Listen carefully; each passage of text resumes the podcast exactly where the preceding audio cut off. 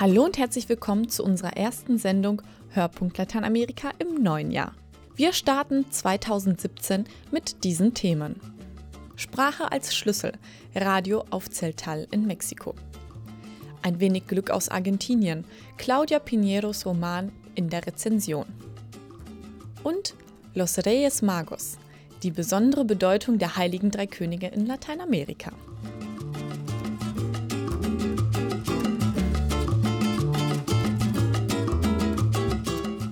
Inkulturation. Das bezeichnet die Übertragung von Eigenschaften einer Kultur in eine andere. In der mexikanischen Region Bachachon ist das wichtig. Hier leben Indigene und Mexikaner miteinander und lernen voneinander. Deswegen haben die Jesuiten ein Radio gegründet, das auch in der Maya-Sprache Zeltal sendet. Hilde Regenita hat sich das angehört.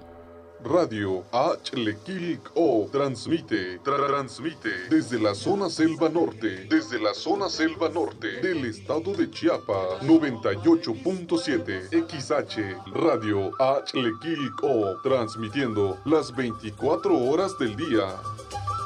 So also begrüßt Radio A Celik O seine Hörer. Aber warum dieser etwas exotische Name? Das ist Zeltal und heißt das gute neue Wort. Da wird dann auch der religiöse Zusammenhang deutlich. Auf diesen Namen haben wir uns hier in der Mission geeinigt. Erklärt David Perez Oleta, der 25-Jährige, leitet das Radio hier in der Jesuitenmission von Bachachon, einer abgelegenen Gegend im Bundesstaat Chiapas, circa 50 Kilometer nordöstlich von San Cristobal de las Casas gelegen. Weil hier vor allem Indigene des Maya-Volkes Zeltal leben, sprechen David und die anderen Moderatoren ihr Publikum auch auf Zeltal an. Angefangen haben sie als Internetradio, mittlerweile senden sie auch auf UKW. In Talksendungen, Interviews, Live-Schalten und Call-In-Formaten informieren die Radioleute die Menschen in den indigenen Gemeinschaften der Umgebung über alles, was für sie wichtig ist. Religiöse Themen zum Beispiel, ökologische, Lokalpolitik und kulturelle Ereignisse vor Ort. Unsere Hörer schalten sich per Telefon ein, stellen Fragen und kommentieren. Die Leute hier waren an kommerzielles Radio gewöhnt, mit Musik und Grüßen und so. Aber sie haben unser komplett anderes Programm mit seinen vielen Inhalten und Informationen sofort angenommen. Heute liefern uns die indigenen Gemeinschaften auch selbst Informationen über das, was bei ihnen gerade so los ist. Dabei ist immer die Sprache der Schlüssel und das fördern David und seine Kollegen auch ganz gezielt. Wir leiten auch junge Leute an, was sie mit ihren Smartphones so alles anstellen können damit sie sie nicht nur als Zeitvertreib nutzen, sondern auch als Werkzeuge. Wir fordern sie auf, uns SMS und WhatsApp zu schicken, aber immer auf Zeltal.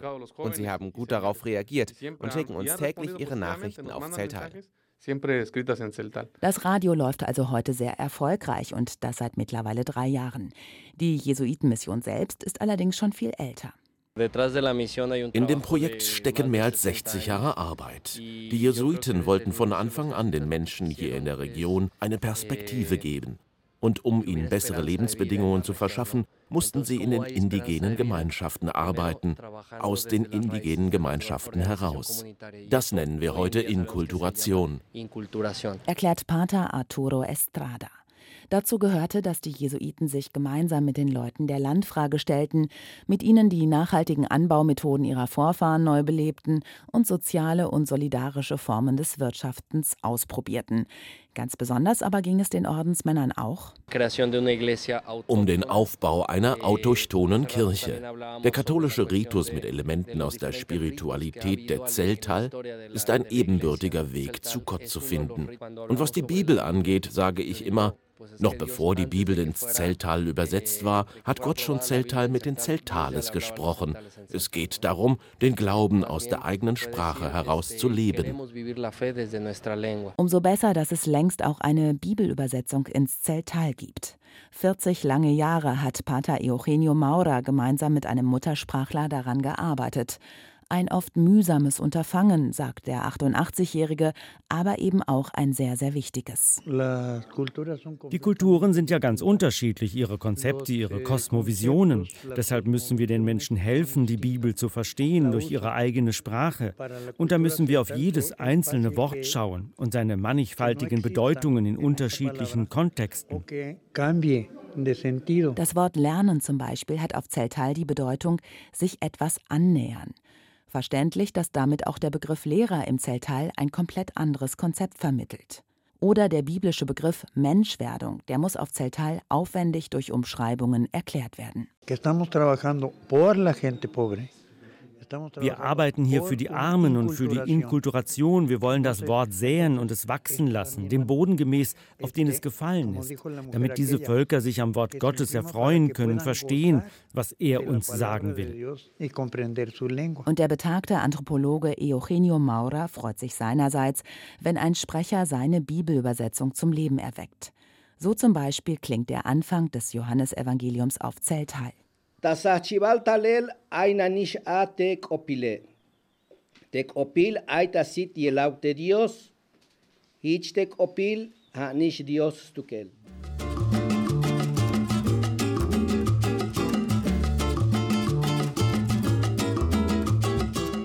Der tragische Tod eines Kindes, Flucht und die Aufarbeitung der Schuld. In ihrem achten Roman widmet sich die Argentinierin Claudia Pinheiro wieder einem schwierigen Thema. Eva Karnowski hat Ein wenig Glück gelesen. Seit 2009 ist die Argentinierin Claudia Pinheiro mit bislang sieben Romantiteln zu einer festen Größe auf dem deutschsprachigen Buchmarkt geworden. Für ihr Meisterwerk Elena weiß Bescheid, das sich literarisch mit der Parkinson-Krankheit auseinandersetzt, erhielt Pinheiro 2010 den Literaturpreis. Dieser Preis zeichnet das Werk von Autorinnen aus Afrika, Asien, Lateinamerika oder der arabischen Welt aus, deren Bücher besonders gut bei den Lesern angekommen sind. Nun erschien mit ein wenig Glück Pinheiros achter Roman. Hauptfigur ist Marilé. Sie hat ihren sechsjährigen Sohn Federico und seinen Schulfreund Juan im Auto. Die Schranke in ihrer argentinischen Heimatstadt Temperley ist wie so oft geschlossen. Als ich an den Bahnübergang kam, standen schon zwei Autos da. Die Schranke, jeder im Viertel wusste das, funktionierte so gut wie nie. Darum hielt es jeder so, dass er gewissenhaft zur einen und zur anderen Seite guckte und dann darüber fuhr, auch wenn er dafür die heruntergelassene Schranke umkurven musste. Doch Marilés Auto streikt auf den Schienen. Der Zufall will, dass ausgerechnet jetzt ein Zug kommt, und der kann nicht mehr bremsen. Es gelingt Marilé, ihren Sohn aus dem Wagen zu ziehen, doch Juan bleibt auf der Rückbank sitzen und stirbt. Dies erfährt der Leser gleich zu Beginn des Romans. Jeder in der Stadt gibt nun Marilé die Schuld an Juans Tod. Es lag nicht in meiner Macht, in meiner Verantwortung schon. Es war mein Fehler. Ich hätte nicht rüberfahren dürfen, aber ich bin rübergefahren. Kurz darauf verlässt Hauptfigur Marile Temperley ihren Geburtsort im Großraum Buenos Aires. Das war vor 20 Jahren. Nun besucht Marile ihre Heimatstadt und um diese Rückkehr dreht sich Claudia Pinheiros neuer Roman. Sie nennt sich nun nicht mehr Marile, sondern Mary. Sie arbeitet in Boston als Spanischlehrerin und ihre Schule schickt sie nach Temperley, um mit der dortigen englischen Schule, an der auch sie einst unterrichtet hat, über eine Kooperation zu verhandeln. Claudia Pinheiro lässt ihre Protagonistin in der Ich-Form von dieser Rückkehr berichten, in einem chronologischen Reisetagebuch, das sie Logbuch nennt. Wieder mit der Stadt konfrontiert, in der sie als Marilé einst gelebt hat, kommen die Ereignisse von damals wieder in ihr hoch. Nach und nach erfährt der Leser, was sich auf den Gleisen wirklich zugetragen hat, und es bleibt ihm überlassen, ob er Marilé die Schuld für den Tod von Juan gibt. Damals jedenfalls wollte niemand aus Marilés Umgebung etwas über die genauen Umstände erfahren. Claudia Pinheiro stellt sehr bedrückend dar, wie es gelingt, einen Menschen durch Vorverurteilung und Vorurteile auszugrenzen und damit sein gesamtes Leben zu zerstören. Mit Ausnahme ihres kleinen Sohnes Federico hielt schließlich niemand mehr zu der jungen Frau. Sie verlor ihre Arbeit, ihre Freunde, ihren Ehemann. Sie sah sich von allen verlassen und am Ende ihrer Kräfte. Vorhin auf der Brücke, als ich begriff, dass wir niemals zusammen von diesem Ort weggehen würden, schien Selbstmord tatsächlich eine Möglichkeit.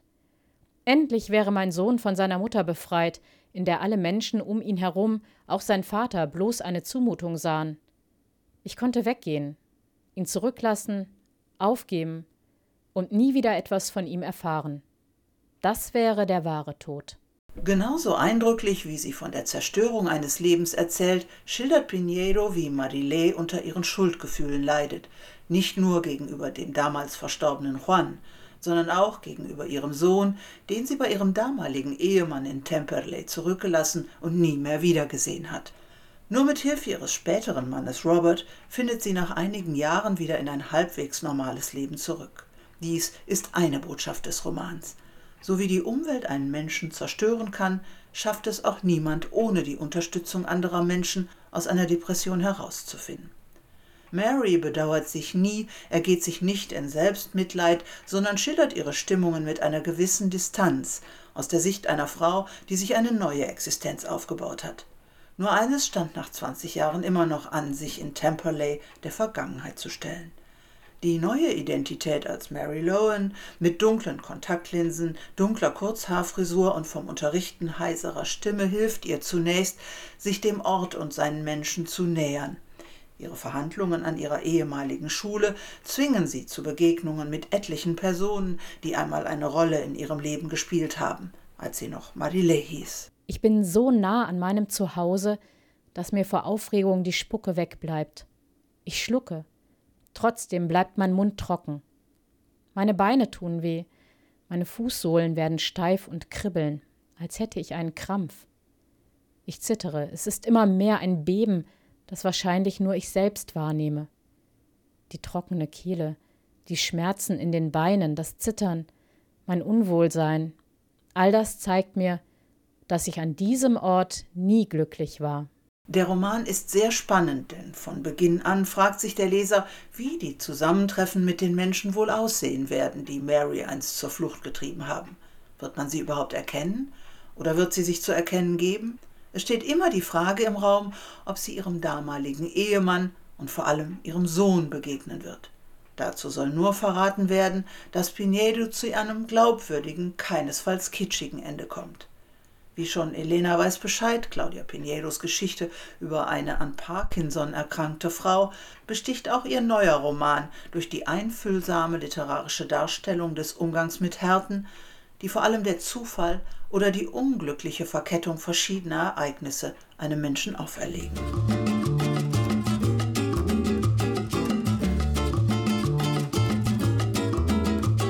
Weihnachten ist vorbei, das neue Jahr hat begonnen. Die Feiertage beginnen aber erst, zumindest in Lateinamerika. Die Heiligen Drei Könige spielen nämlich in Mexiko eine wichtige Rolle. Adveniat Hauptgeschäftsführer Prälat Bernd Klaschka erklärt, warum Los Reyes Magos für Mexikaner wichtiger ist als Heiligabend. Prälat Klaschka, Sie haben mehrere Jahre in Mexiko gelebt und dort häufig Weihnachten verbracht. Inwiefern unterscheidet sich die mexikanische Art zu feiern von der deutschen? Weihnachten beginnt in Mexiko schon am 15. Dezember. Jeden Abend wird die Herbergsuche in den Vereinen äh, gespielt und dann geht man zu Menschen in die Häuser, um dort etwas zu feiern. Die Straßen sind erleuchtet, wie auch hier in Deutschland, aber nicht so sehr nur mit weißen Lichtern, sondern mit bunten Lichtern. Und daran kann man auch schon sehen, dass es lebensfreudiger ist, aber auch auf den Festen, die gehalten werden, ist die Musik mexikanisch, nicht nur religiös, sondern auch die profane Musik spielt eine wichtige Rolle. Geschenke werden in Mexiko am Heiligen Abend relativ wenig überreicht. Der eigentliche Geschenktag ist ein anderer, nämlich der Tag der Heiligen Drei Könige. Als Theologe können Sie sicherlich erklären, wieso die Heiligen Drei Könige oder Los Reyes Magos, wie sie auf Spanisch heißen, in Lateinamerika so wichtig sind. Lateinamerika ist ja von Spanien bzw. von den Portugiesen erobert worden und in Spanien besteht schon seit langem die Tradition, die Heiligen Drei Könige intensiv zu feiern. Die Heiligen Drei Könige haben auch eine Beziehung zum Orient. Spanien war vor der Eroberung Lateinamerikas im 12. Jahrhundert auch sehr stark von orientalischen kulturellen Einflüssen gekennzeichnet und ich glaube, daher kommt die historische Ursache und da hat man also auch die Heiligen Drei Könige, die Magier aus dem Orient äh, übernommen, denn damit konnten sie sich besser identifizieren. Sie hatten bereits erwähnt, dass äh, nicht an Heiligabend, sondern am Heiligen Dreikönigstag die Geschenke verteilt werden. Welche Traditionen gibt es denn noch an diesem besonderen Tag? Man spürt schon ab dem 3. Januar eine gewisse Nervosität bei den Kindern zum Tag der Heiligen Drei Könige, denn dann werden Stände aufgebaut, dann werden Märkte organisiert, so wie hier in Deutschland die Weihnachtsmärkte oder die Adventsmärkte. Die finden dann statt in Mexiko zwischen dem 2. und dem 7. Januar mit Kinderspielzeug, mit Geschenken für Kinder. Im Grunde genommen ist das der Geschenktag für die Kinder. Und die Kinder empfangen nicht nur Geschenke von den Eltern, sondern auch von den Nachbarn, von Freunden. Und die Kinder beschenken sich auch untereinander äh, und tauschen Geschenke aus. Und das ist also nicht eine Umtauschaktion, sondern eine Austauschaktion. Und die schafft neue Freundschaften. Eine ganz große und wichtige Tradition besteht darin, dass man, wie hier in Deutschland, so einen Weckmann hat, aber in diesem Weckmann sind drei Püppchen. Und dieser Weckmann bzw. ein Rundkuchen wird dann angeschnitten. Und wer dann ein Püppchen in seinem Stück hat, muss am 2. Februar, Maria Lichtmess, muss er ein Fest geben, sodass sich die Gruppe, die sich zum 6. Januar trifft, nochmal am 2. Februar trifft, sodass das Gemeinschaftsbewusstsein gestärkt wird. Herzlichen Dank, Prälat Klaschka. Und vielen Dank an Sie, liebe Zuhörer, für Ihre Aufmerksamkeit. Ebenso an Hilde Regeniter und Eva Karnowski für ihre Mitarbeit. Mein Name ist Laurin Zins und wir hören uns beim nächsten Mal.